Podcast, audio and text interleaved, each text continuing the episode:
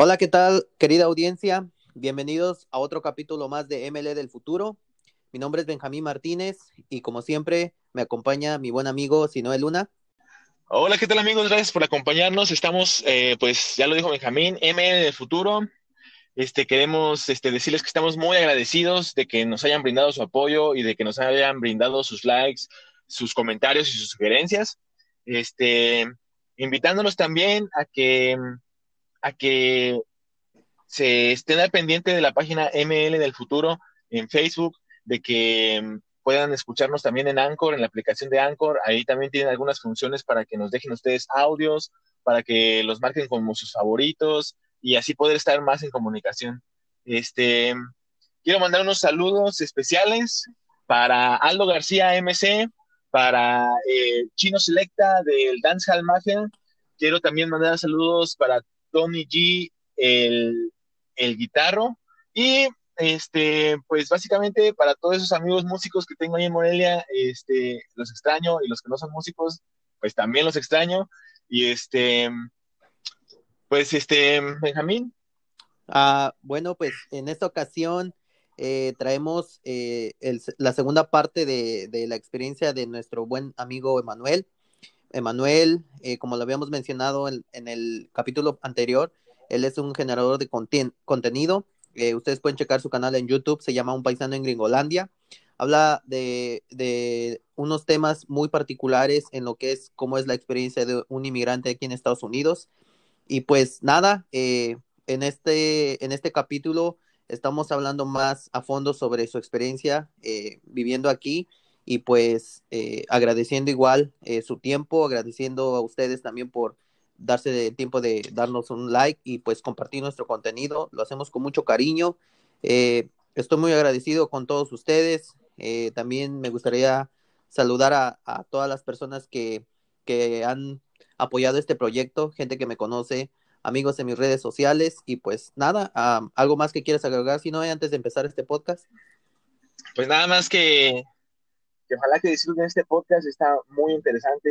Eh, si ustedes este, tienen algo que aportar a este tema de migración, este, los invitamos, los volvemos a invitar y los vamos a seguir invitando a que estén en contacto con nosotros, a que nos dejen un mensaje, a que nos dejen una aportación, un comentario, una crítica constructiva o si quieren destructiva, pero déjenos algo ahí y este, nosotros vamos a estar respondiendo sus comentarios, sus preguntas y aceptando toda clase de sugerencias.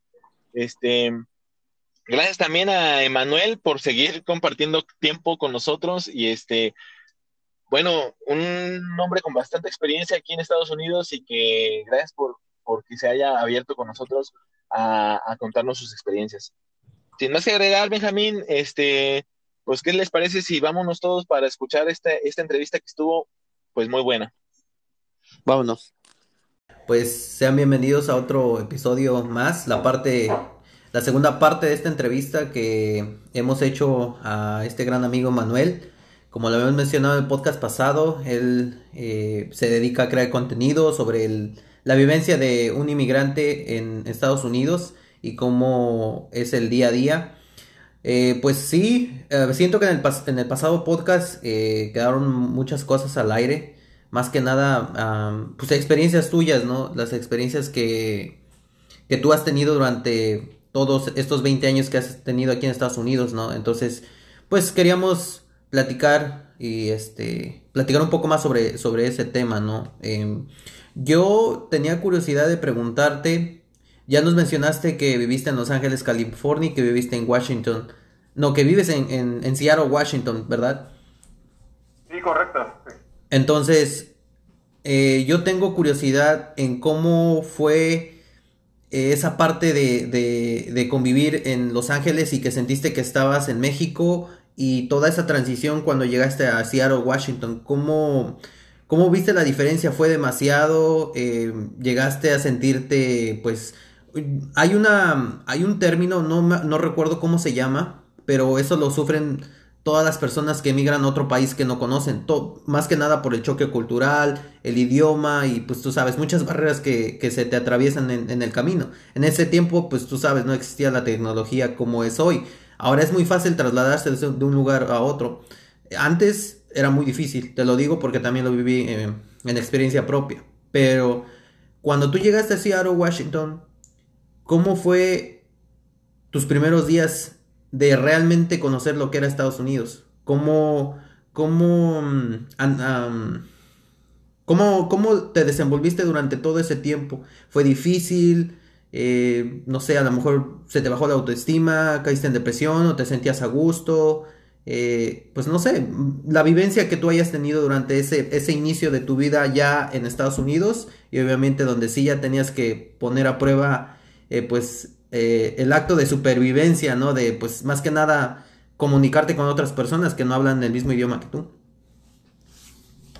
Sí, sí, ah, ah, pues primero que nada este, muchas gracias otra vez por invitarme. Es un gusto estar con ustedes nuevamente y, y este, mucho gusto también de saludar otra vez a, la, a, su, a su audiencia. Perdón. Y pues mira, este, Benjamín, a ver, te, te, diré que como, como este, lo mencioné en, la, en, la, en el podcast pasado, perdón, en el podcast pasado, de que yo me sentí como que si estuviera en México. ¿Por qué? Porque, este, porque pues, de alguna forma, uh, yo me sentía como, como te digo, yo llegué este, con mi mamá y tenía mi padrastro, ¿no? Yo sentí que, que nada más cambié de familia. Sí. ¿Por qué? Porque yo sentía como un apoyo en ellos, ¿no? Como que no tenía la necesidad cuando llegué de trabajar, porque ellos me apoyaron mucho, ¿verdad? Y pues, y pues este, ahí yo me hice de amigos y, como te digo, este, yo jugaba mucho fútbol, pues ahí empecé otra vez ahí a, hacer amistades, irme a jugar fútbol y en esa parte yo me sentí como en México y, y pues más de que había muchos latinos, muchos latinos, sobre todo en esa parte, ¿no? De, de, ver mucha gente latina, que, que yo esperaba pues este, ver más, más huevos que, que, latinos. Y otra cosa también, de que también tiene un aspecto más o menos este, como en México, de que ves en la cada esquina un puesto de tacos, así ah, más o menos parecido en el área donde yo llegué. Veías un puestecito de tacos, ves en la calle alguien vendiendo mangos con jícama, así, este, frutas picadas con chilito, ¿no? En, en, ese aspecto también es muy parecido a México.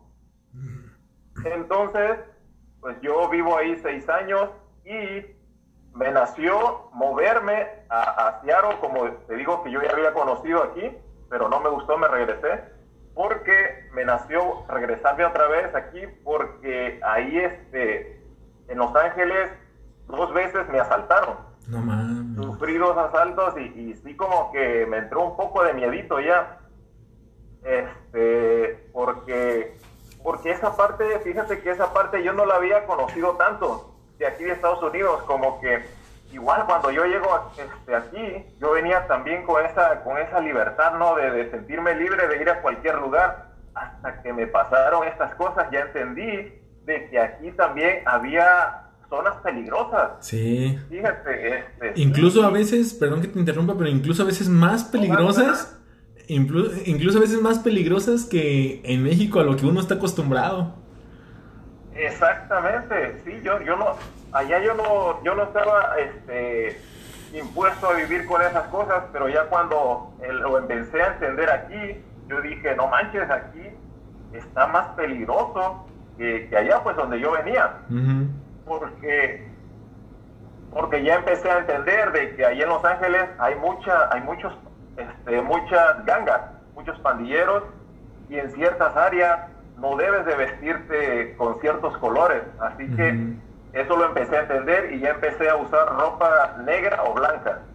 Una de esos dos, porque si tú pasas por una calle con una playera roja este, y estás en el, en el, lugar equivocado, ya valiste madre ahí.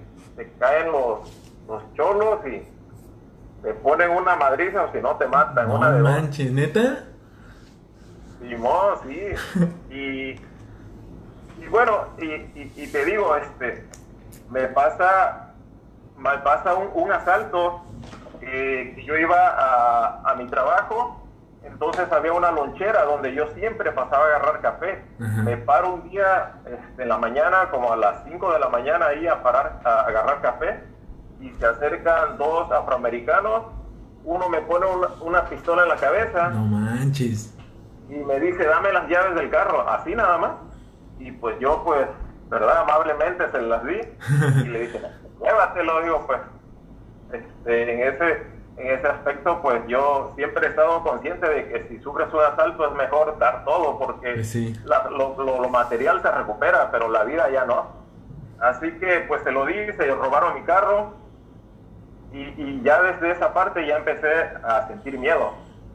Ya, este, ya no me paraba con confianza en cualquier lugar. Y ya, entonces como yo ya conocí aquí, este, hablé a, mi primo, le dije, a mi, tengo un primo hermano que vive aquí en Seattle, y le digo, ¿sabes qué? Me quiero ir para allá, este, échame la mano, ¿no? Y sí, él me apoyó, me dijo, ¿sabes qué? Te vente, aquí llegas a mi casa, bueno, al apartamento donde él vivía, y me consiguió trabajo ahí donde él trabajaba. Y ya pues me vine, me vine a Seattle, y ya empecé, llegué ahí con él en un apartamento, llegué a una sala, rentaba la sala. Perdón.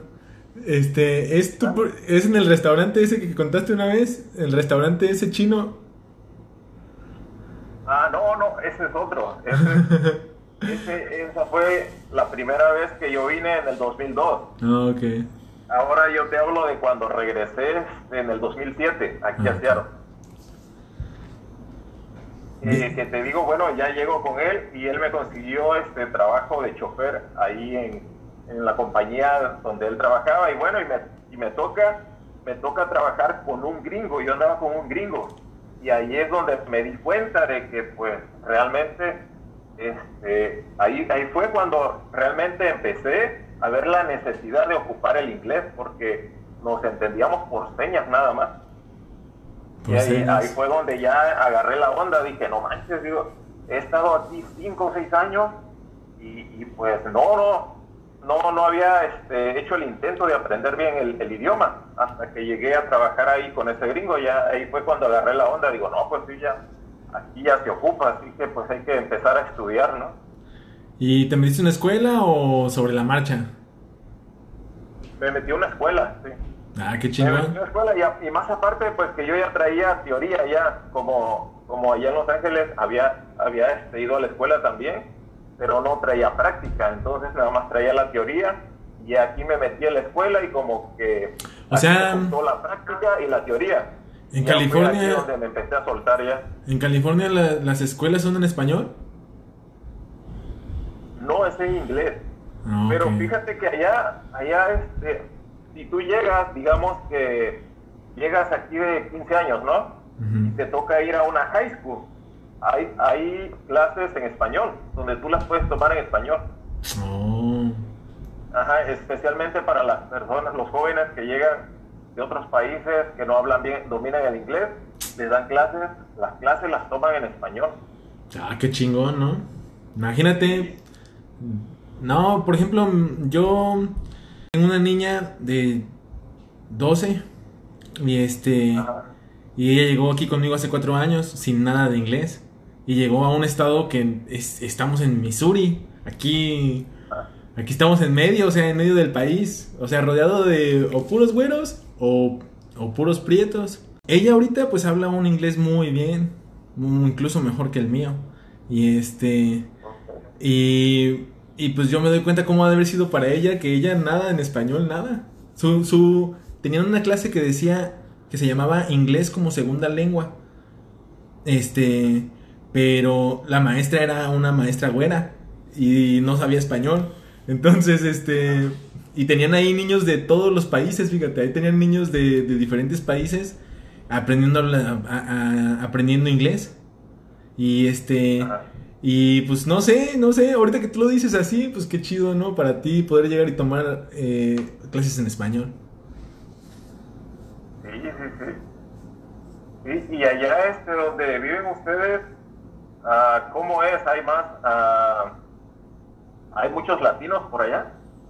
Pues la comunidad durante el tiempo que yo he estado aquí en este país, más que nada aquí en este estado que es este Missouri y la ciudad de San Luis, eh, he visto un cambio significativo. Pienso que la comunidad hispana ha crecido demasiado durante todos estos años. Eh, sí, ahorita te podría decir que sí, la, una, gran, la, comunidad de, hispanos es grande, entonces, no sé, puedes ahí decir que hay colombianos, brasileños, pues obviamente mexicanos, eh, no sé, de, todo, de todos los países de Latinoamérica sí hay, entonces, este, sí, sí, sí ha crecido demasiado, pero ah, regresando al tema. Eh, pues yo quiero decir algo antes que cambiemos de tema, que yo cuando llegué hace cuatro años, en todos los restaurantes donde yo he estado trabajando, hay puro paisa trabajando. Es puro hispano. Y este, entonces, este, yo aquí llegué también sintiéndome en México porque pasaba algo muy chistoso. Que yo también, cuando, no sé si tú te acuerdas, Benjamín, de que también ya hemos tenido estas pláticas, de que andábamos ahí con la música a todo volumen y sonaba la música de los temerarios, sonaba la música de los terrícolas, sonaba la, sonaba la música de México en, en las cocinas y todos ahí echando desmadre y este, y pues te sientes en México, estás con puro uh, hispanohablante y ahí echando la bulla como allá.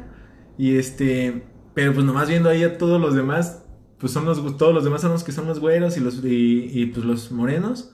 Este, pues ya ahí sí había una diferencia, pues, pero ahora, fíjate, este último trabajo que agarré es mi último trabajo que es el único más bien trabajo que, que yo he agarrado de donde he tenido que trabajar sin ningún otro hispano.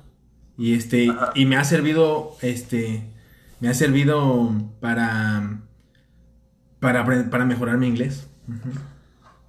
Órale.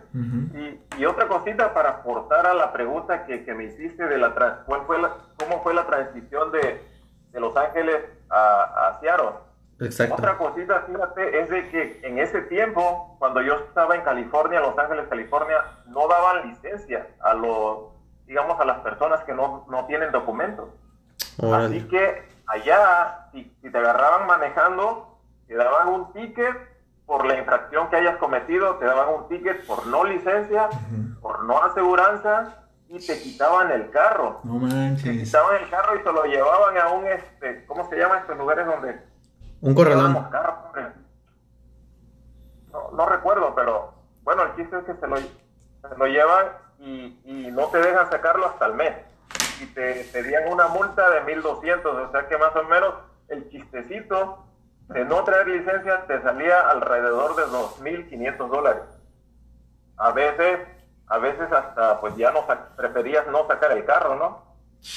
Y aquí en Seattle y daban licencias desde, no recuerdo exactamente, creo desde el dos, no, desde el 97 me parece que entró la ley para que a los indocumentados se les dé la oportunidad de tener una licencia, pues en ese sentido yo ya me sentía pues más a gusto. O sea, saqué mi licencia y ya manejaba yo pues libremente a donde yo quisiera, ¿no? ¿Y aquí, aquí no les dan licencias o sí? sí? Eso es otra de las cositas que se me que faltó, fíjate, tocar ese tema, porque eso es muy importante. Ahorita, en el 2020, es muy importante saber a qué estado llegar, porque las leyes han cambiado. Hay, hay, hay este, me parece que 13 estados de aquí de los Estados Unidos donde dan licencia a los indocumentados y el resto de los estados no dan. Yo he escuchado que si tú estás en un estado donde no, no dan la licencia, corres el riesgo de que te lleven a la cárcel. Y si caes en la cárcel, pues hay un riesgo también de que pase migración a recogerte por ahí. ¿Cómo es este en el estado donde ustedes están en Missouri? Pues... ¿Dan licencia ahí?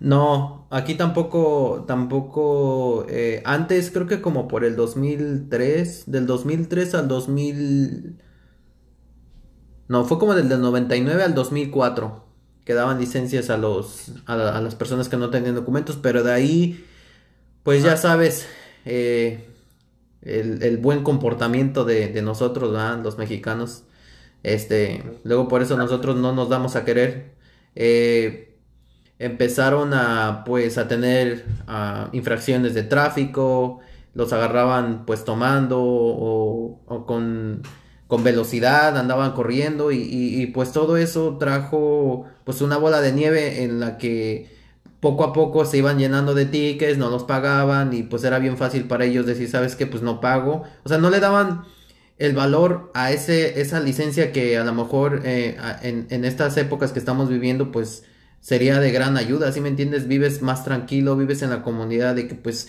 si te llega a parar un policía por alguna infracción, tienes con qué dar, darle al, policía que pues tú estás manejando legalmente, pero todo eso, como te menciono, pues fue culpa de, pues, de la comunidad, ¿sí me entiendes? Entonces, empezaron también a haber algunos eh, movimientos ahí de, de, fraude y pues el gobierno se dio cuenta, eliminó eso y dijo, ahora sí, ¿saben qué? No licencia, si no tienes seguro social, no tienes un certificado de que naciste aquí, no te vamos a dar nada. Entonces, desde ahí... Ah, pues se puso más difícil las cosas. Aparte de que estamos en un estado muy conservador. Aquí este estado es, es republicano. Aquí es muy poco, muy, muy, muy poca la comunidad, este, ¿cómo se llama el otro partido político? Demócratas. Ajá, son muy pocos demócratas. Es un, es un, es un estado muy, muy, muy conservador. Entonces, pues eso también fue algo que, que, que empezaron a llegar con esa, con esa nueva ley, pero pues no, ahorita ya no hay nada ya no hay nada. Más que aquí en Illinois, si cruza, bueno, aquí nos queda muy cerquita Illinois, nos queda como, bueno, donde yo vivo me queda como a unos 20 minutos. Y en Illinois, pues ya, pues tú lo sabes, ¿no? Ahí sí dan las licencias temporales, pero tú lo mencionaste, si, si tú vas a otro estado, el policía te llega a parar por alguna infracción y ve que traes una licencia eh, válida temporal de otro estado que solamente es para ese estado, pues obviamente corres el riesgo de que te quite el carro y te arreste porque tú no puedes manejar en otro estado que no sea al que pertenece esa licencia especial. Pero he escuchado casos de personas eh, que han tenido pues eh, ese tipo de, de, infracciones aquí en Missouri y pues obviamente yo creo que les ha tocado policías que son buena onda y pues los dejan, los dejan ir, solamente les dan su infracción y pues dicen mientras tú traigas algo con que me demuestre que eres tú y tienes el permiso para manejar, no me importa lo demás. Entonces los dejan ir, pero sí, pues corres, corres mucho riesgo en ese aspecto. Yo tengo una experiencia que también quiero compartirles, aprovechando que es justamente eso, mira. A ver. En una de esas saliendo a trabajar, saliendo de trabajar eh, de, un restaurante, eh, me paró la policía y era temporada de, de invierno, me acuerdo mucho porque había nieve en las calles. Y este. Y me para el policía y yo en ese entonces no traía ningún documento más que más que el documento que me permitía estar en Estados Unidos legalmente, pero no podía, no tenía traba, no, no, no, tenía derecho a trabajar, no tenía derecho a trabajar este, en Estados Unidos. Y yo, y yo, este, entonces, pues el policía me para y yo no traigo más que mi identificación de México, ese documento y, y, y ya. Y las placas eran eran, ya les había puesto mi nombre, no me acuerdo si eran las mías o, o las que las de las de la persona que recién me había comprado a mí, que me había vendido a mí el carro. Entonces, el, el seguro, yo no, no, hombre, seguro yo ni traía y no hablemos de nada, o sea, yo recién llegado y como tres semanas de estar aquí libre y este, y trabajando y así era, me, me cayó, me cayó la voladora. Y este... ¿Qué te ¿Qué te, hizo el policía? Bueno, en este... Pues se bajan luego, luego y pues era de noche y pues yo me, espanté, ¿no? Porque pues... si de por sí en México me ponían nerviosos cuando con los encuentros con policías, ahora imagínate, pues aquí los policías se ven bien parados, tú sabes cómo se ven así ponchados de porte. Allá, allá en, Allá en México tú te burlas hasta de los policías panzones que están ahí puedes correr porque no te van a alcanzar. Y, este. Pero te avientan la lámpara y pues te encandilan, ¿no? Y me preguntó. Me dijo, este.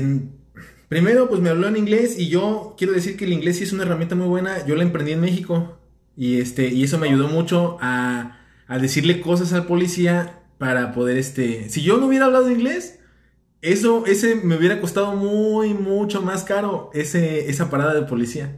Porque yo no hubiera sabido cómo decirle todo lo que le dije para que el policía me pudiera entender este, mi, mi situación. Y este, entonces me preguntó, pues, ¿dónde está eh, la, la aseguranza, la licencia y este y el registro? No, no, la aseguranza y la licencia del carro.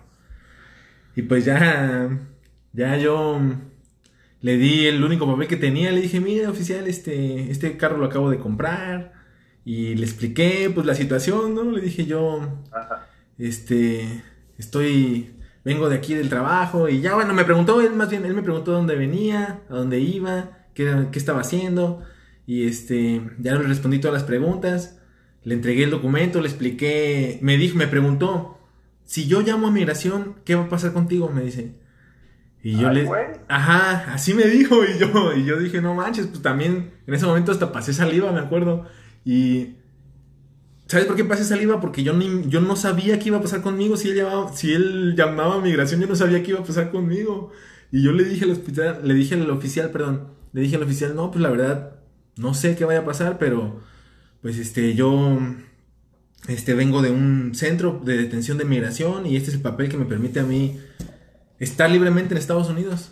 Este, y entonces, este, no tenía, no tenía ticket, no, más bien, me quitó el papel ese y me dijo, bueno, tengo que verificar y la chingada. Y se me, me tuvo esperando como 40 minutos sin decirme nada y yo ahí, este, pues en la incertidumbre. Y yo no me podía ir, nomás lo único que veía eran las, las sirenas y la nieve y las luces del policía que me encandilaban. Y este... Entonces, este... De rato ya regresó y me dice que... Eso sí, regresó con un acordeón sote de papeles. Y me, me dice... Pues mira, ya verifiqué pues mira, quiero que sepas que en el estado de Missouri no puedes estar manejando si no tienes una licencia este, me empezó a no, la aseguranza la tienes que tener y que no sé qué. Entonces, ya después me, dijo, aquí está tu licencia, aquí está tu papel, me lo regresó y también me aventó el ticket por no traer licencia, el ticket por no traer aseguranza y el y este y un ticket por según que me negué a dar el paso porque fue la razón por la que me paró de que yo iba saliendo del, yo iba saliendo de trabajar, ¿te, acuerdas de ahí del Charlillitos? Sí. Entonces, ahí iba saliendo de un parqueadero, de ahí hacia, hacia la calle principal que vendría siendo la Olive. Y este, y era, era, era temporada de nieve y tú sabes que está, está, no sé cómo se ponga ahí en Washington, pero en nieve no, o sea, te tienes que estarlas ahí al pendiente porque en un segundo te puede cambiar esa manejada. Y este pues yo sentí que vi unas luces por allá, pero de un carro y yo me animé, pero porque sentí que yo traía buen tiempo y sentía que traía así todo bien, ¿no? Y este, pero pues a la hora, y yo hasta, hasta salí, salí, me incorporé a mi carril normal y pues el, el, el, de atrás sentí como me avienta las luces, las principales, las altas. Y dije, ah, cabrón, yo dije, este vato, ¿para qué se enoja si bien que tenía tiempo? Y este. Y justo después de eso. la, sirena empieza a sonar y le empieza a ver ya las luces de policía. Dije, uh, para mi mala suerte, este vato era un policía. Y pues él, a lo mejor para él yo no, no había tenido tanto tiempo. O a lo mejor él dijo, él me dijo que tenía, que tuvo que haber frenado, que él, que él este, tuvo que frenar para no, para, según él, no chocar conmigo. Aunque yo creo que se pasó de mamón porque tenía tiempo. Pero total, yo no le dije eso al policía, obviamente, ¿verdad? Yo le dije, sí, señor policía, a mí, con que me deje ir a mi casa, estoy a gusto. ¿Y cómo, sentiste que se portó el policía contigo? ¿Buena onda? El policía, ese policía se portó muy buena onda. Me hizo las preguntas. Al principio llegó muy sospechoso y quiero dejar claro que yo me sentí amenazado cuando el policía este, se acercó a mí. Porque se acercó con su mano atrás como si agarrándose la pistola y con, y con la otra eh, pues previniendo ellos cualquier cosa, ¿no? Pero pues tú ves eso por adentro, adentro de tu carro y dices, no mames, este vato me va a disparar. Y, este, pues yo me sentí muy, muy nervioso y yo creo que el policía también al verme nervioso, me, eh, conforme a eso actuó el policía, pues. Pero pues ya cuando yo le expliqué la situación y, y el policía pues, me entendió y, y que yo me dio, regresó 40 minutos después, con un montón de tickets, me salió como en 1300 este, todos los tickets juntos, más aparte la aseguranza del carro, y más aparte, pues todo lo que tenía que hacer. Y, y mira, pero, y no, hombre, le mandé mensaje a mi esposa y le dije, no, pues ya me paró la policía y aquí me tienen y, y no sé qué va a pasar conmigo. Y no, yo estaba bien espantado, sentía que una vez me encerraban en el camión, pues ellos, yo había escuchado de gente que, como tú dices, les quitan sus carros, les quitan los, y si no traes, si no traes licencia, pues no puedes, o sea, ¿cómo te vas a ir? Si no, es su deber como que decir, no, tú no puedes manejar porque no tienes licencia, te quitamos el carro. Y yo pues estaba bien espantado de que eso me fuera a pasar, pero afortunadamente el policía se portó muy buena onda, al final ya de todo me dijo que me dijo que no que tenía que solucionar esos problemas luego luego lo de la aseguranza y lo de las placas, eh, bueno, todo eso. Y este y que pero pues que me iba a dejar ir. Y me dio también advertencias por no sé de qué no sé qué tanto me dio un montón de papeles una advertencia y un montón de tickets pero me salió como en 1300 todo ese todo ese show 1300 dólares y yo no manches eso era más de una quincena eso no era más de una quincena que de la que yo ganaba y este entonces pues está eh, está caro fíjense uh, esto que mencionó hace rato Benjamín que a veces depende del policía es muy cierto, ¿eh? aunque a veces haya leyes este, en que va en contra de los inmigrantes en cada estado, muchas veces depende del policía. Una vez, les platico esta anécdota rapidito, una vez este, yo iba, más bien pasaba todos los días por un, un ayudante que yo tenía. Él no tenía carro, yo pasaba a recogerlo donde él vivía entonces yo paso una mañana, a las 7 de la mañana, paso por él, yo lo esperaba sobre la calle, parqueado, estacionado pues ahí. Y ya llega él, este, se mete a mi camioneta, nos saludamos, en cuanto nos saludamos, se me pega, más bien se me pone un carro enfrente, un carro sin torretas, sin, un carro así como normal, pues un carro civil. Enfrente, uno atrás y uno al costado, o sea, yo no tenía posibilidades de moverme. Y se bajan este, varios agentes, ¿no? Entonces ya cuando se bajaron, yo les di el chaleco, eran agentes del ICE, era migración. Y, fue todo así rápido de que no me dio miedo, este, pero sí me saqué de onda. Entonces ya vienen ellos, uno abre, abre la puerta de mi camioneta y lo saca al señor, era un señor de 54 años de edad, un salvadoreño, lo saca y lo esposa. Él no puso resistencia ni nada, lo esposó. Y, se me acerca uno a mí y este, ya pues bajo el vidrio y me pide la licencia. Y le, ya se la di, se fue a su, a su carro, no sé qué chequearía, haber chequeado mi récord y este, ya viene, regresa y me da la licencia y me dice, ¿te puedes ir? Ah, no manches. Oh, pero, pero yo le pregunté, le digo, este, ¿por qué se lo están llevando? ¿Qué pasa? Simón, y, me dice, lo que pasa es que él tiene mal récord, dice, él tiene un historial no muy bueno en su pasado, dice, y por eso lo estamos buscando. Ya, pues me quedé así, no manches. Y, ya no, yo me fui, pero no agarré como, como decimos en México, no agarré el 20 hasta después, digo, no manches, la migración me paró, o sea, me pidió la, el ID. Y pues al chequear, ellos se dieron cuenta de que pues yo no tenía documentos, pero fíjate que yo tengo un historial limpio, o sea, yo, yo no tengo tickets, este, bueno, sí, sí me han dado tickets, pero todos los he pagado. Yo no tengo como mal récord de haber estado, digamos, en la cárcel o haber cometido un delito, nada de eso.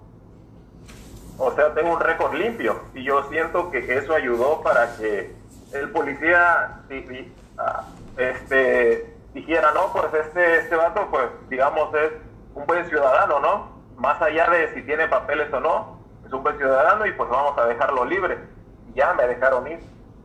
No, pues, no manches, es una experiencia que yo cuando lo viví, sí, en un segundo yo pensé que me iban a... No, no te conté, pero después de esa patrulla, en corto llegó otra y se puso estacionó atrás de la otra patrulla. Entonces ya eran dos patrullas y yo dije, bueno, pues ya son dos patrullas, fácilmente alguien me sube a una patrulla y otro de esos vatos se lleva el carro donde sea o no sé. Entonces, pues uno piensa que se lo van a llevar, ¿no? Uno piensa que no manches, en cualquier rato me llevan. Sí, sí, sí, no, sí, y este. Y más, fíjate que de lo que te estaba comentando, lo que me impactó más es de que el señor tenía dos niños, una, una niña de seis años y un niño de nueve años. Entonces yo, yo regresé ese mismo día, regresé a su, a su apartamento a buscar a su esposa porque yo le debía dinero al señor de, de, tres días que había trabajado conmigo. Entonces, pues yo me imaginé que el dinero lo iban a ocupar, así que yo fui a tocarle, ¿no? Y, y se me hizo bien gacho porque estaban como, ¿cómo te diré? Estaban bien tristes, pues. Me hizo bien gacho ver esos niños. Y ahorita que yo soy papá, que ya tengo dos niños, digo, no manches, ha de ser una situación muy, muy fea, pues, pasar por esa situación de, de que te separen, pues, de, de tu familia. Pues sí. Pues no hay como que estarse seriecitos, ¿no? Bien portaditos. Así como Sí, nos han... nada. Ajá. Tanto como, pues, como con la delincuencia, como con todo. Sí, creo que lo mencionamos en el podcast pasado, ¿no? ¿O no? No me acuerdo, pero sí. Si tú googleas la ciudad en la que vivimos, creo que ahorita en el, en el, en el rating de las ciudades con más crímenes, este... a ver, déjame acuerdo. Es Baltimore y luego sigue... No. Ah, ¿Cómo se llama esa ciudad? No me acuerdo. Pero hace un año estaba San Luis como la ciudad más eh, con más crimen. Habían más asesinatos, o sea, hay asesinatos a diario. Es como si vivieras en la frontera de México con Estados Unidos y se matan, pues, por tonterías. O sea, son peleas entre gangas que existen de los morenos más que nada. Ellos son los que se andan matando. Sí, sí, y, y, este, y fíjate que muchas personas que no han venido o no han tenido la experiencia de estar aquí, que están todavía, digamos, pues, no sé, ah, en, en X país de Latinoamérica, se podrán imaginar que aquí es muy seguro. O sea, que, que nada te va a pasar, que, y como que si estuvieras en el paraíso, ya ves que yo siento que ahorita la mayoría de gente, más, más que nada hablando de, del- de nuestros paisanos mexicanos. Ahorita la gente yo siento que emigra más por buscar un, un tema más de estar más seguro, ¿me entiendes? No, no tanto yo creo ya en lo económico, sino que viene huyendo de la violencia. Sí. Fíjate que Pues- es un tema interesante. ¿Verdad que, sí? Porque aquí, aquí también hay violencia. Aquí, Sí. a- aquí yo he visto que aquí este, en la noche la gente no sale, es como si fuera toque de queda. La gente no sale porque si sales corres peligros de, de que te, te- te pase algo, pues. Pues sí. ¿Verdad? No sé si ahí donde ustedes vivan en Missouri sea más o menos parecido así. Pues si te vas, es que yo siento que cada ciudad, más que nada el, el downtown de cada ciudad tiene sus partes feas. Aquí en la parte, la parte fea de aquí de San Luis es el, el, el norte, el north side. Si, si tú, igual te digo, si buscas, hay un chingo de documentales eh, de cómo es eh, la vida de las personas que viven en el, en el lado no- norte de la ciudad de San Luis. Cómo es que hay una rivalidad entre gangas eh, muy, muy, muy Ajá. fuerte. Entonces, aquí se matan cada rato. Eh, incluso yo vivo muy cerca de esa, de esa zona. No Es una, es una calle, es una calle que divide, o sea, del lado izquierdo de la calle están un bando y del otro, del, del lado derecho está el, otro bando, ¿sí me entiendes? Los dividen nada más una calle. Y si tú buscas en las noticias de aquí de la ciudad donde nosotros nos encontramos, vas a ver cada rato ahí que le dispararon a alguien en la cabeza, que, que hubo un, ¿cómo se dice? Ah, Una cua- riña. Ajá, que, que hubo pelea o que ya encontraron al que mató a fulanito de tal. Eh, también aquí en San Luis hay un...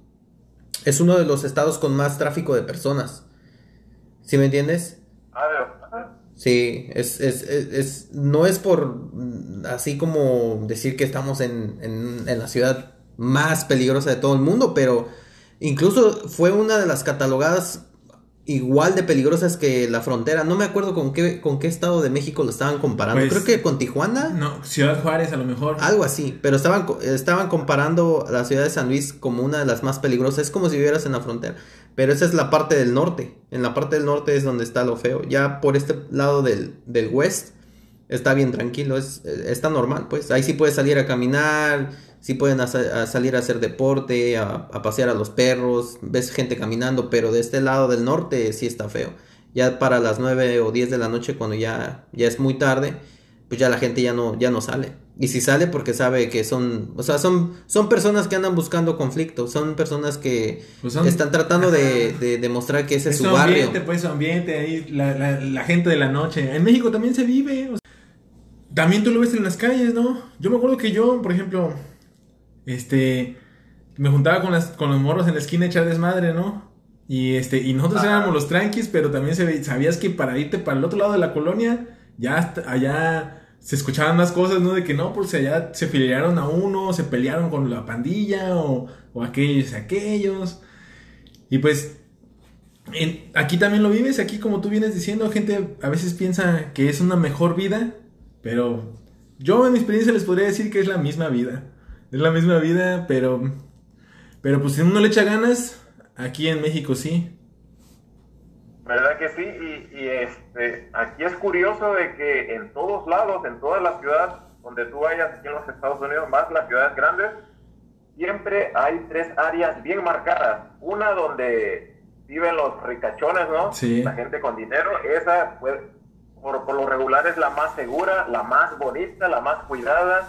Luego existe un área este, mediana, ¿no? Donde viven ahí los, digamos, los de clase media ahí que todavía es tranquilo, bonito, y luego está la otra área, donde digamos que es el área más fea, donde pues donde hay más delincuencia, donde las rentas son más baratas, donde o, sea, hay, este eso que dices de las rentas eh, es un punto bien importante porque a veces uno no sabe eso de la renta simplemente por sí sola ya es un tema importante de importancia cuando te vienes a vivir a Estados Unidos pero, pero ahora que lo mencionas, yo hace poquito estuve que buscando departamento para irme a vivir porque precisamente el lugar donde yo vivía era muy caro.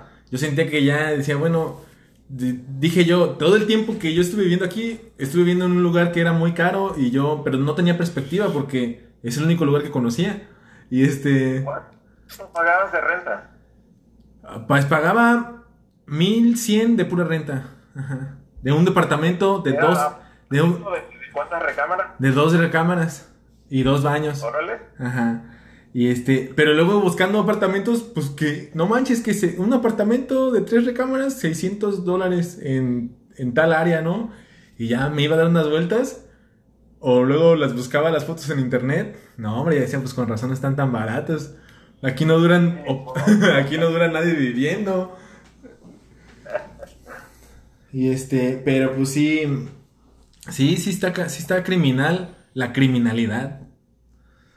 Sí, sí, no, sí, eso es un tema muy interesante, eso también, también se me hace interesante el tema de los salarios también, porque aquí en Estados Unidos hay salarios diferentes, depende del estado. ¿Verdad? Cada, cada estado tiene un salario mínimo.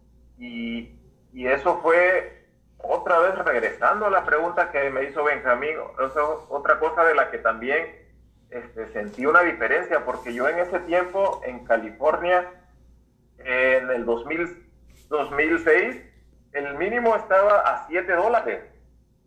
Entonces yo llego a Seattle y entré ganando 12 dólares en esa compañía. Era una compañía de construcción, yo era chofer de un camión y, y me pagaban a 12 entonces, estar ganando a 7, estar ganando a 12, yo dije, no manches, aquí te este, pagan bien, pero pues también las rentas son más caras. Sí. Aquí, por ejemplo, ahorita, ahorita en el 2020, un apartamento de dos recámaras se sale en, entre 1.600 a 2.000 dólares dependiendo del área. Imagínate. No, y aquí a mí se me hace, se me hace, pero pues también por el área, por el por el salario. Aquí el mínimo 8.75 creo. El, la, el salario mínimo. Y este...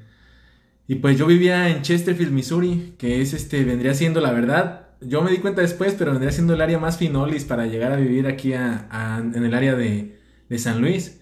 Porque Chesterfield es como la más tranquilo, ¿sí o no, Benjamin? Sí. ah Hay varias zonas, se podría decir, sí, es una buena zona, es una zona que está, tiene, tiene bonita infraestructura, está, los jardines están bien cuidados, tiene varios centros comerciales, las, las carreteras y autopistas están en buen, en, tienen buen cuidado, y este, pero hay una zona que es de millonarios que se llama um, Frontenac, ahí las propiedades pues ya sabes ascienden a millones y millones de dólares. Pero de donde él vive sí es una zona muy es una zona muy tranquila, pero también es caro vivir en esa área. O sea, por un apartamento de como él decía pagaba 1100. Eso ya es pues sí es una renta alta. Ajá, y yo pude conseguir, bueno, estuve viendo rentas de esos departamentos, mismo, el mismo tipo de departamento de dos, de dos recámaras que yo necesitaba y sigo necesitando precios que rondan entre de los 1100 que yo estaba pagando de pura renta, pues los puedes encontrar desde 600 dólares en el centro, como decíamos, arriesgándote de ahí a las balaceras. O, y ya, pues que 700, 750, 800. Y ahí le vas buscando en un área que te convenga a ti y tus necesidades, ¿no? Este. Yo estoy a gusto donde me vine a vivir. Hay muchos restaurantes, muchos negocios, y eso significa muchos lugares para ir a pedir trabajo para mí, ¿no? O sea, estoy cerca de lugares donde, oportunidades donde puedo pedir trabajo y este, estoy a gusto y no es muy, no, que no, no ahorro mucho a comparación de antes, pero, pero sí, es, sí, 100, 200 dólares que me ahorre, pues ya es algo más al bolsillo, ¿ves? Al mes. Y este, como decía allá en México, yo no tuve así un trabajo, digamos, estable, que estés recibiendo un sueldo, ¿verdad? Cada 15 días. Aquí fue donde ya lo tuve. Y, ya cuando yo empecé a recibir ya, este, bueno, más que nada aquí, otra vez vuelvo a lo mismo, cuando llegué aquí en el 2007, digamos, yo ya me independicé ya totalmente de, de mi familia, pues yo aquí ahora sí que ya empecé ya a, buscarle por mi propia cuenta, porque pues allá en Los Ángeles vivía con mi mamá, no es lo mismo, este, yo aportaba ahí también algo con renta, pero no es lo mismo ya a buscarte un espacio tú mismo, ¿no? Donde tú ya tienes el compromiso ya de, de, hacerte, pues, responsable ya de tus propios gastos. Pues sí. Y, y aquí fue donde donde pues yo me di cuenta de que, de que el, el sueldo que yo tenía estaba, en ese tiempo yo estaba soltero, me alcanzaba para, pues, para rentar un espacio, yo rentaba una sala y para darme mis gustitos los fines de semana. Pero conforme fue pasando el tiempo, yo me fui haciendo esta pregunta, digo, todo el tiempo quiero vivir aquí en una sala, o sea, yo, yo necesito ya, digamos, buscar un espacio ya donde yo tenga un cuarto, ¿no? O sea, un espacio ya para mí. ¿Por qué? Porque pues también uno tiene privacidad, no quiere tener su privacidad. Y, y, y aquí es donde pues también hago este comentario de que la gente que nos escucha afuera de este país también tiene que ver eso de que aquí teniendo un, un sueldo, un sueldo mínimo, pues uno hace maravillas, ¿no? Con ese sueldo para que le pueda alcanzar. Y una de esas maravillas es compartir renta. Aquí eso es muy normal, muy normal, compartir renta para que puedas distribuir bien tu dinero. Sí, tienes razón. ¿Verdad? Sí, yo por ejemplo también llegué compartiendo renta, este, y luego Mm, a veces es muy difícil vivir con más personas. Y este, y más como uno a lo mejor es este, a lo mejor yo siento que soy una persona muy difícil de, de llevar. De vivir conmigo siento que debe ser muy difícil.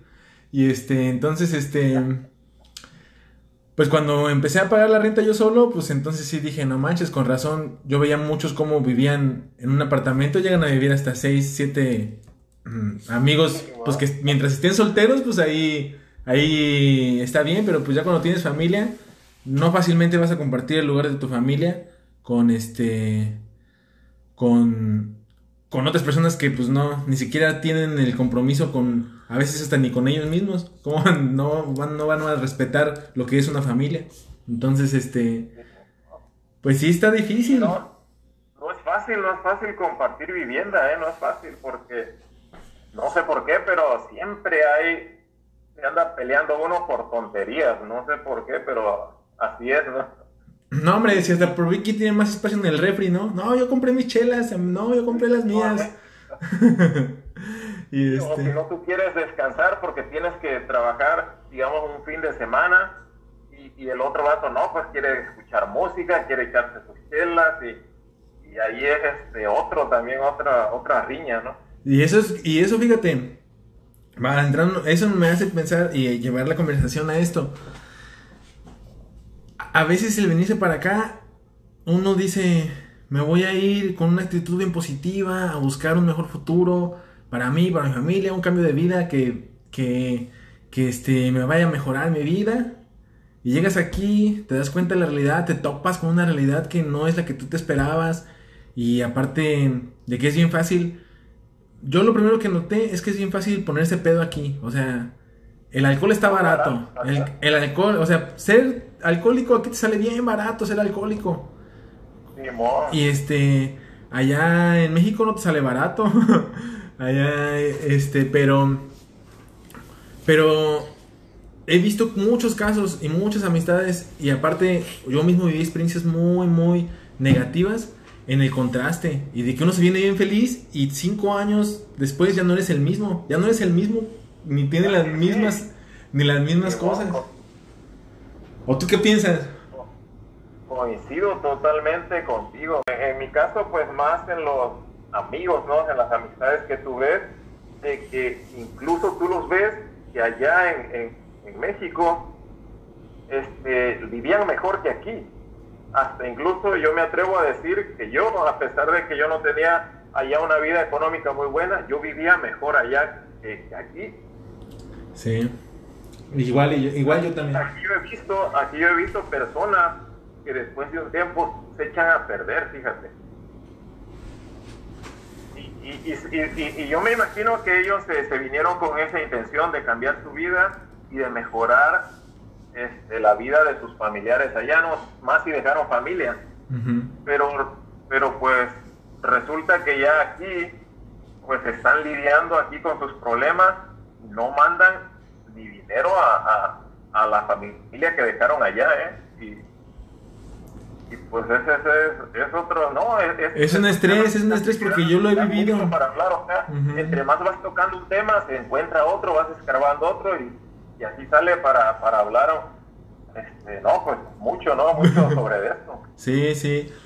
Pues mira, a nosotros nos encanta tenerte aquí. Este podcast lo hacemos para que las personas que estén allá en México o incluso otras personas que nos escuchen aquí en Estados Unidos sepan que cómo es y que sepamos también que no estamos solos. O sea, esto es algo que vivimos casi todos los que nos fugamos del país, o sea, bueno, que nos vinimos que nos vinimos escapando de, de, economías o escapando de violencia o escapando de algo, pero quieres cambiarte, te vienes a Estados Unidos, pero no es lo mejor, o sea, que no crean que es la única solución, o sea, realmente quien tiene que cambiar, pues es uno, ¿no? No, no tienes que cambiar de país, nomás tienes que echarle ganas.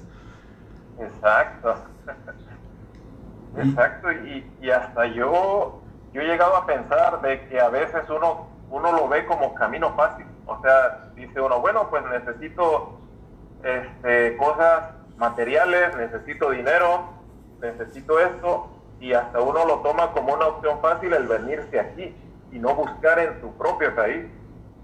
Como que tomamos el camino fácil, ¿ves?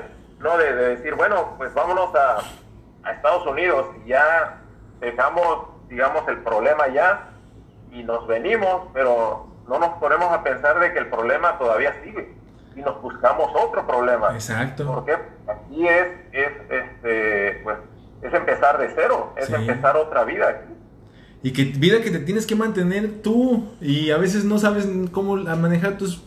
Yo soy una persona que, que yo no sabía ni cómo manejar, nunca tuve mucho flujo de efectivo, nunca tuve mucho, mucho así que tú dijeras experiencia en administrarme dinero y y nunca he tomado las mejores decisiones.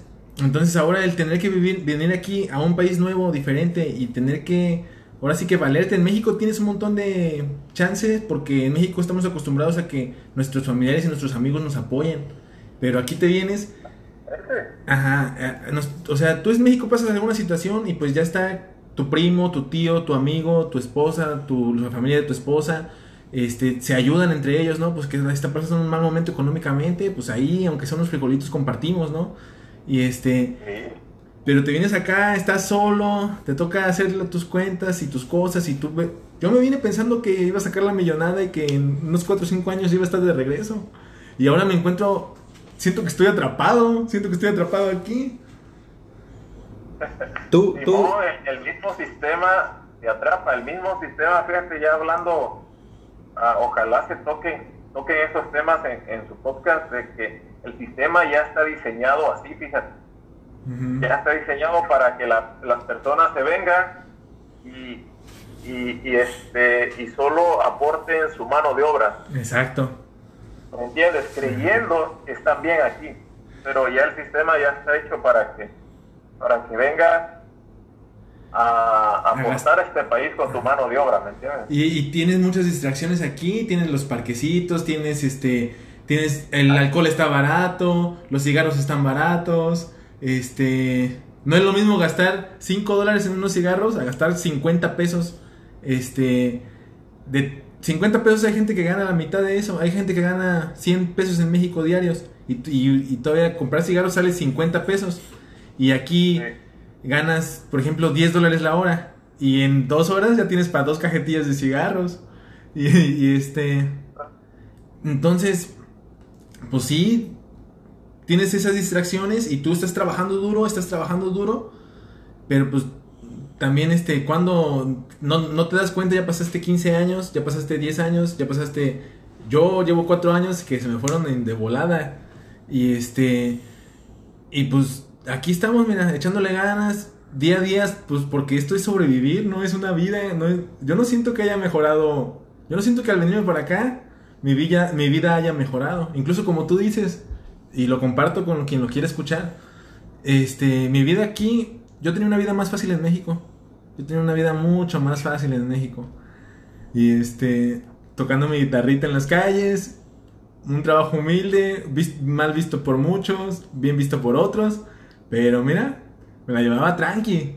Aquí vine a tener que cumplir un horario, cumplir este, a pagar multas, a pagar taxas, a pagar impuestos, a pagar a a, pagar luz, a pagar bill, a pagar rentas, a pagarle a todas las personas. Entonces, este, no, hombre, ¿qué, cuál, cuál, cuál, vida, ¿cuál vida me ha mejorado? No, al contrario. Tú, ¿Verdad? Tú, tú este... Allá en México, pues allá en México yo no recuerdo de haber pagado una renta. No, pues allá nosotros teníamos nuestra propia casa, cosa que aquí, uff, para tener una casa aquí en Estados Unidos, está cabrón. Sí. Está cabrón. Están muy caras, ¿no?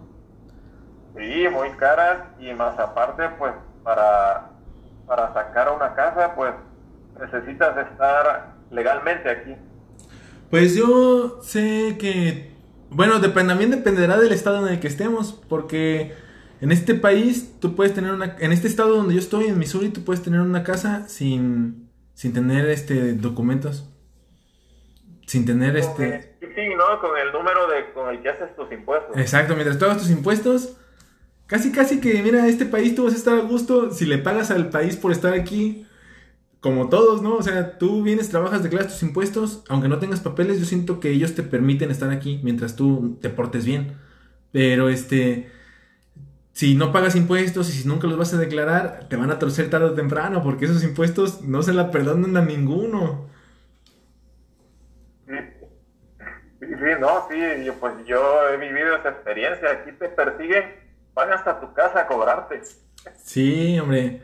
Sí, y este, y es lo que te digo. Mucha gente piensa que aquí. Oh. Mucha gente piensa que aquí. Yo retrasé este, un tiempo, yo me retrasé en pagar mis impuestos como dos años. Y me empezaron a buscar y iban hasta mi casa a cobrarme. No manches. Imagínate. No, hombre. Y ahí, este, ahorita que mencionas eso de la, comprar las casas y todo eso, mm, sé que ahorita ya llevas más de 20 años en este país eh, y pues obviamente ya tienes pues todo, casi más de la mitad de tu vida viviendo aquí. ¿Alguna vez has pensado en, regresar a, tu país de origen? Ah, ¿Has pensado en, en, cuáles mm, pues tus planes a futuro? Más que nada porque tus hijos, pienso que ya tienes hijos, habías mencionado que tienes hijos, ¿no? Entonces, supongo que nacieron aquí. Entonces, ¿cuál es ese, ese pensamiento o tienes un plan para, para, para decidir si te quedas o te vas o, o cuáles son tus planes a futuro? Mis planes a futuro, sinceramente, con la pregunta que, me dices si, tengo pensado regresar a mi país, la verdad, sinceramente, no, ya esa decisión ya la tomé desde hace 10 años ya, que me puse a pensar qué, qué realmente quiero en mi vida. Y pues esa decisión ya la tomé desde hace mucho tiempo, de que si en caso que yo regresara a mi país, sería de visita nada más. Sería, no sé, pues dos semanas, una semana, pero pues para eso se necesita estar legal, pues. Sí. Y, y, yo, yo tomé este, esa decisión por lo mismo, de que aquí, aquí tengo dos hijos ya, nacidos aquí, ya tengo dos hijos, y pues también he visto, he visto, he visto como he hecho una comparación de cómo ah, es la vida en México y de cómo es la vida aquí. Como ya tú bien mencionaste, ya tengo, he vivido más años aquí en este país que los que viví en mi propio país. De hecho, fíjate que estaría chido proponer esa ley al nuevo presidente de al John Biden, ¿no? De que las personas que hayan vivido más en este país que en su propio país tengan automáticamente la, la ciudadanía, ¿no? Estaría chido. No, pues sí, de lujo, ¿no? Si alguien está, se vaya a escuchar este podcast del, del, este, del, ¿cómo se llama? Del gabinete del nuevo presidente, pues hay que proponérselo. ¿Verdad? Eso sería una buena idea. Y, como te decía, ah, ya he visto ciertas diferencias. No quiero decir que la vida en México sea mala, yo siento que cada país tiene su cosa buena y su cosa mala, ¿verdad? Entonces, pues yo opto más por quedarme aquí. ¿Por qué? Porque ya me acostumbré, ya, ya me acostumbré a la vida de aquí, ya siento que si yo regreso a México, ya no me voy a acostumbrar y voy a vivir con, con esa espinita de quererme regresar para acá. Ajá, por lo mismo también... Esa decisión ya de, de vivir aquí, pues ya quedarme aquí. Y es algo que también creo que Benjamín mencionaba en un podcast pasado, este, de donde él mencionó su experiencia de que regresó a México y este, y ya, pues de ganar 13 dólares la hora, 10 dólares la hora, ya no te gusta ganar lo mismo, pero por todo el día, ¿no? y... Oh, él, lo dijo, ¿verdad? En el podcast, sí, cierto. Entonces, pues también de regresarse a México, aquí hacer dinero, pues sí, la verdad es más fácil hacer dinero con un trabajo normal, o sea, con, tu trabajo sí puedes vivir bien, pero viviendo aquí y no teniendo algo allá que tú quieres, o sea, mucha gente dice, voy, hago mi vida, o sea, voy tres años, cinco años, diez años y regreso, ¿por qué? Porque tienen su familia allá, porque tienen sus cosas allá, ¿no? Que, que los hacen regresar, pero gente como por ejemplo que tú te viniste muy joven y que ahora hiciste tu vida aquí, este, aquí es donde pues creciste, te desenvolviste, aprendiste a ser un, padre y tienes responsabilidades y ya no es fácil decir, me llevo toda mi familia conmigo, ¿no? A, a, cambiarles la vida. Exactamente, exactamente. Y me gustaría preguntarle a Benjamín, que él ya vivió la experiencia de vivir aquí y regresar. Me gustaría preguntarte por qué regresaste otra vez. ¿Qué fue lo que te hizo regresar otra vez? Pues en parte fue por... Eh, cuando yo estaba aquí en Estados Unidos, extrañaba México y cuando fui a México extrañaba Estados Unidos. Entonces es como... No eres de aquí ni de allá. Entonces son cuestiones en las que ah, uno empieza a dudar si realmente te gusta estar en el lugar donde te encuentras. Es como ahorita, ¿no? Mm, a veces me pregunto si, si sería una mejor idea estar en México. Uno, uno porque me he dado cuenta que muchas personas em, han hecho más cosas que yo en, México. ¿Sí me entiendes? han, han puesto negocio, han crecido económicamente como no tienes idea. ¿Sí me entiendes? Entonces, las, las herramientas las tenemos en México. Sí son, es más difícil crecer, es más difícil tener sus cositas, pero sí se puede. De una u otra manera. Es solamente de, actitud y de cambiar esa mentalidad. Em, siento que cuando estuve allá tenía como que ese deseo de volver a regresar a Estados Unidos porque quedaron cosas pendientes, cosas personales y cosas de... Pues simplemente extrañaba hasta la comida, con eso te digo. Pero ya una vez que, que, me regresé aquí a Estados Unidos, pues volvió ese sentimiento de, al paso de un año, dos años, ya quería regresarme a México otra vez. Porque pues te pierdes muchas vivencias con tu familia que tiene, bueno, yo que tengo ahí en México, si me entiendes, me perdí la graduación de mi hermana de, de la secundaria, del bachiller, y me perdí su graduación cuando se recibió eh, de profesionista. Ahorita acabo de perder la, la, la, graduación de mi hermano que también se graduó como profesionista. Entonces son cosas que dices, te estás perdiendo por vivir aquí en este país, pero pues yo creo que cada quien tiene un, motivo, una meta de lo que quiere hacer, ¿no? Entonces, como tú tienes tu, obviamente tus metas ya bien fijas, ¿no? Yo ya no me quiero regresar a México porque no me voy a acostumbrar y si regreso pues sería como para dos semanas visitar y, eso es todo. Por, por lo contrario, a, a, mí es, pues todavía estoy indeciso, ¿sí me entiendes? O sea, yo no nada más vine a este país así como a trabajar y, nada más vivir al día, ¿no? Sino tratar de, invertir mi dinero, de hacer pequeños negocios, no sé, crecer, ¿no? Y ya el tiempo lo dirá, ¿no? Si, si el gobierno de Estados Unidos nos deja quedarnos o, o, nos manda, ¿sí me entiendes? O sea, son, son, son dos cosas muy diferentes ahí, pero al final de cuentas eh, pienso que la, la, decisión va a estar en mí, si me quedo o me regreso. Pero... Yo, yo sé que nadie me preguntó, pero también quiero, quiero que la gente sepa. este no puedo este, ir y regresar. Tú sabes, bueno, yo tengo permiso de trabajar aquí, pero mi situación migratoria no me permite ir y regresar. O sea, solo me permite... Muy interesante esto que dices, ¿eh? Ajá. Mi situación migratoria no es como que quien tiene una green card y puede ir y entrar cuando, cuando tiene ganas y tiene dinero, ¿verdad? Y este... Y este... Entonces, mm, además de que es difícil, o sea, como tú dices, ir a México es difícil y este y llevarme, yo también ya crecí, mi familia pues ya está está aquí conmigo. Yo me vine con mi familia.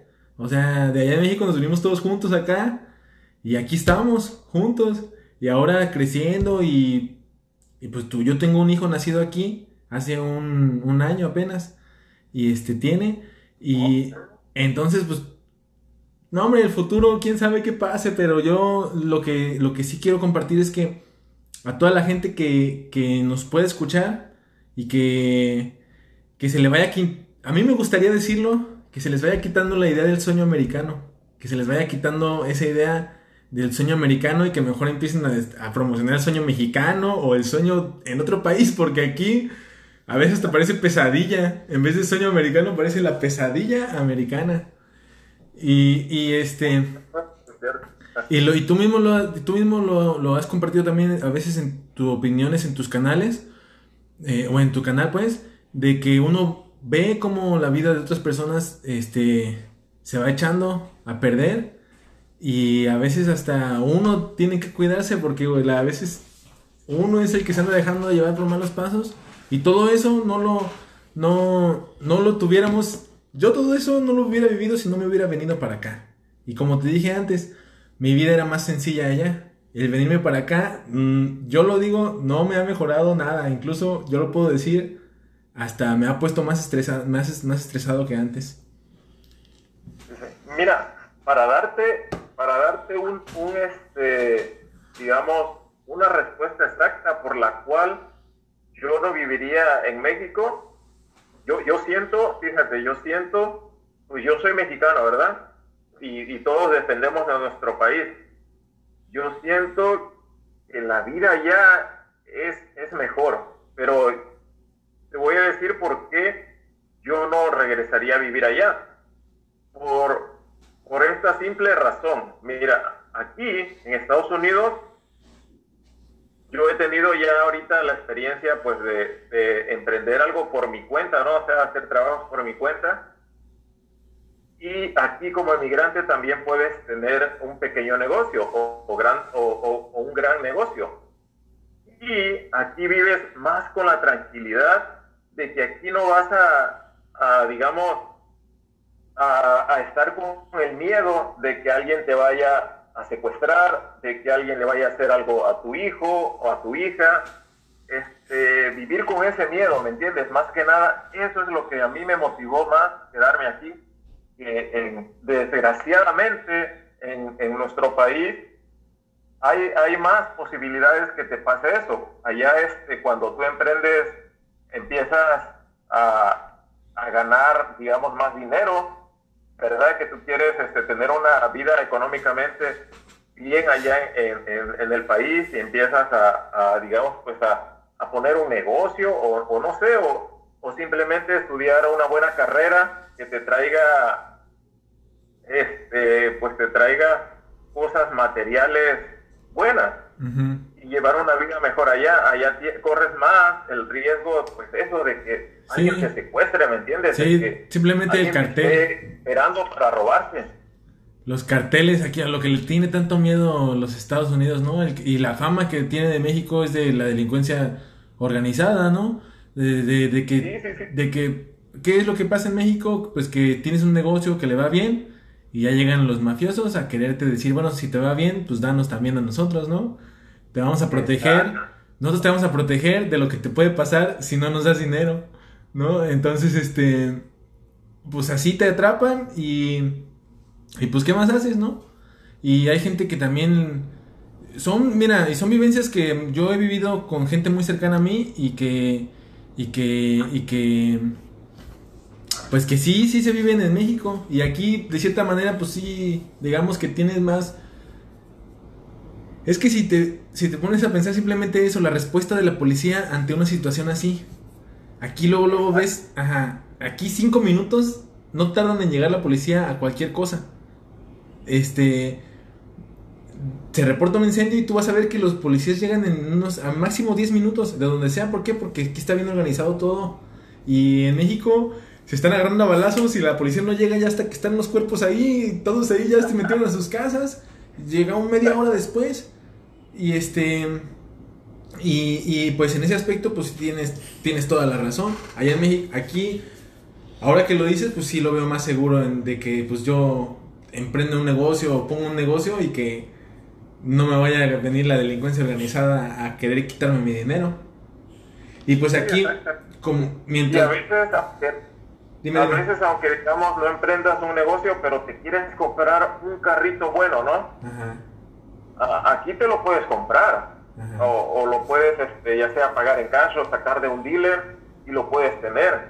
Y, también tú, tú este, hasta lo puedes dejar, bueno, depende del área, ¿eh? lo puedes dejar sin seguro afuera o, no sé. Y, no, no, vives pues con ese temor de que, que te lo van a robar.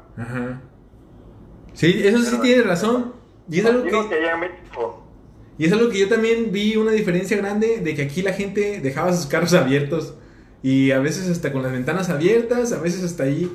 A veces ves los carros hasta con sus cosas ahí de la persona ahí abierta, cosa que en México a todos nos han enseñado que tenemos que, si vamos a dejar algo de valor, lo pongas debajo del asiento o debajo de que no se vea nada. Y aquí, bueno, hay gente que hasta les deja las llaves puestas a su carro y se mete a su casa y este y dice, ay, ahorita, ahorita me subo al carro otra vez y piensa que va a estar allí. Y si tú haces eso en la Ciudad de México, en los lugares donde la delincuencia está... No, hombre, en lo que tú te metes a tu carro, en lo que tú te metes a tu casa, hasta te llegan ahí mismo a tu casa y ahí mismo te apañan. Ya te lo chingaron. Ajá. Entonces... No, está cabrón, está cabrón. Sí. Pues mira, eh, obviamente el tiempo se nos va como agua entre las manos y mientras la plática esté más buena, este pues más a gusto nos sentimos. Hemos tocado muchos temas a lo largo de esta conversación Este, y me gustaría que, diéramos que tú dieras este, una pequeña conclusión. Yo quiero pedirte a ti, porque eres una persona que tu canal mismo se trata de, de la vida de un inmigrante. Este, uno, si la gente no conoce al canal de Manuel, se llama este, Un paisano en Gringolandia. Y este, ahí lo pueden buscar en YouTube. Ahí van a tener más detalles. Y pues nos gustaría una conclusión que tú quieras darle a nuestros, a nuestros oyentes sobre, sobre pues más o menos este tema de es, cómo es migrar, cómo es la vida de un inmigrante, cómo es la vida de un paisa en Gringolandia. Ok, pues a Benjamín y Sinoé, este, ya para concluir ya con este podcast, con este tema, pues ah, antes de despedirnos, pues me gustaría otra vez nuevamente, pues agradecerles por la otra vez por la invitación y este y darle las gracias a los radioescuchas por estar pendiente de estos podcasts. Y ya para concluir este, con este tema, pues me gustaría decirle a la audiencia sobre todo más a la que nos escucha allá en México, pues de que, de que busque antes de emigrar a otro país, pues este, digamos a Estados Unidos, que es lo que nos queda más cerca, que busquen opciones, opciones en su propio país, si hay uh, maneras de emigrar a otra ciudad, si no te sientes a gusto donde vives, quizás puedas buscar una nueva oportunidad de vida o o otras, este, buscar otras oportunidades dentro de tu mismo país, pero en otra ciudad. Que primero busque esas opciones antes de querer emigrar a otro país, porque, porque como lo comentamos este, aquí en, ahorita en esa plática, la vida de aquí no es fácil, no es nada fácil, incluso a veces este, vives mejor en tu país y aquí, por, por, por buscar otra mejor vida, tiendes a, a, vivir, digamos, pues mal, ¿no? Uh -huh. No, no mal en el sentido este, de, de, de, así como de vivir en, no sé, en extrema pobreza o algo así, pero a lo que me refiero es de que vives mejor en tu país. ¿no? Yo lo veo que te refieres más a, a, de que la gente agarra muchos vicios aquí, de que la gente se está, a veces lo ves más tristes, a veces los ves más estresados, los ves más de lo que pudieran sufrir en sus propios países si se hubieran quedado ahí tranquilitos eh, o buscando otras oportunidades dentro del mismo país. Exactamente, tú lo has dicho, gracias, gracias por, por la aportación, exactamente como tú lo acabas de decir, es, es lo que yo estaba, este, estaba tratando de decir. Y pues eso es básicamente es eso, busquen primero oportunidades en su país. Y pues me despido, muchas gracias este, a ustedes, a la audiencia. Y, y, pues que pasen buenas noches y que pasen pues una feliz Navidad. A toda la audiencia les deseo que tengan una feliz Navidad llena de, de paz y armonía y nos estamos viendo pues próximamente en otro podcast, si, si es que se da la oportunidad de que nos inviten. No, ya sabes que aquí tienes las puertas abiertas. Y este, Benjamín. Pues nada, eh, darle gracias a, a Emanuel nuevamente por, por col colaborar una vez más con nosotros en este podcast. Eh, como lo menciona Sinoé, eh, tenemos varios temas en, en puerta, eh, temas muy interesantes. Eh, van a ser variados, estén atentos para, pues, para que estén eh, informados de, de, cómo va a ser este el podcast. Coméntenos dudas, sugerencias y también mencionar que ya nos encontramos en todas las plataformas de podcast como es Apple Podcast, Spotify, Anchor, iBox creo que también y uh, Google Podcast y algunas otras plataformas que se me están olvidando, pero ahí nos pueden, en, en, en Apple Podcast nos pueden calificar y nos pueden escribir comentarios. Eh, preguntas, pueden eh, mencionarnos qué es lo que no les gusta, lo que les gusta del podcast, qué les gustaría que cambiáramos. Aceptamos todas las, las críticas y más si son constructivas. Eh, serían de muy muy buena ayuda para pues para que este canal siga creciendo y pues nada esperando que este este podcast siga creciendo que tengamos más audiencia y pues nada más agradecer a aquí a mi compañero Sinoé y a este Emanuel por, por regalarnos más de su tiempo y pues nada. Ah, Emanuel, ¿te gustaría invitar a la audiencia a escuchar este, a, a- invítalos a tu canal de YouTube?